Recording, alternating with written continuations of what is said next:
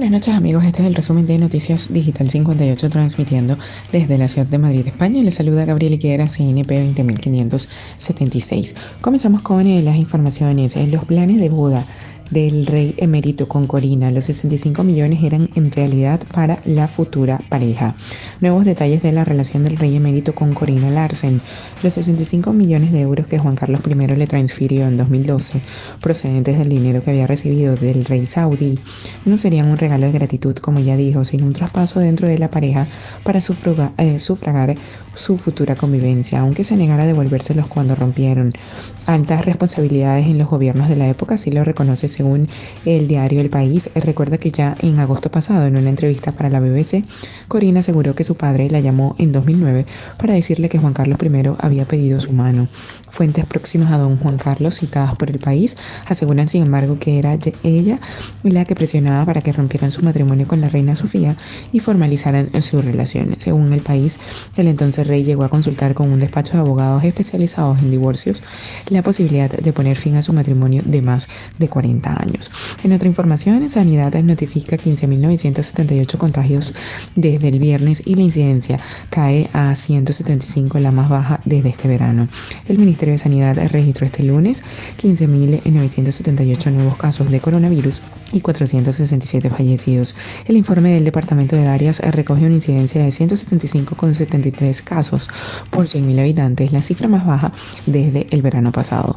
En España, la mayoría de las comunidades autónomas informan de un descenso de contagios, pero otras como Escaudí ven ese descenso demasiado lento y el gobierno vasco cree que uno de los factores de ralentización de bajada de contagios es la reapertura de la hostelería, que allí tuvo lugar por una orden judicial.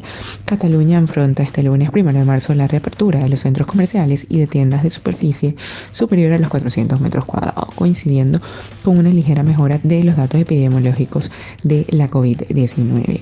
Y ya para concluir, el PSOE no retirará al juez de Prada de su lista al Poder Judicial porque es uno de sus candidatos desde el 2018. La negociación entre el gobierno y el PP para renovar el Poder Judicial saltó por los aires el pasado jueves de madrugada.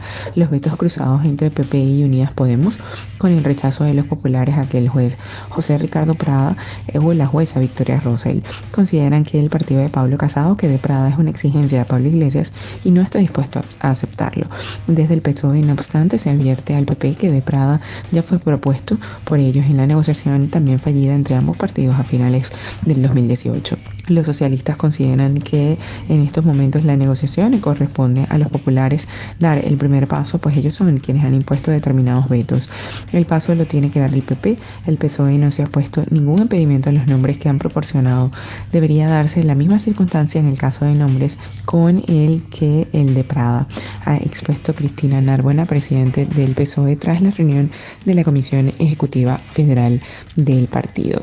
Esto es todo por el día de hoy. Recordemos que somos Noticias Digital 58, siempre llevándoles la mejor información para todos ustedes. Desde Madrid, España, se despide Gabriel Higuera. Feliz noche.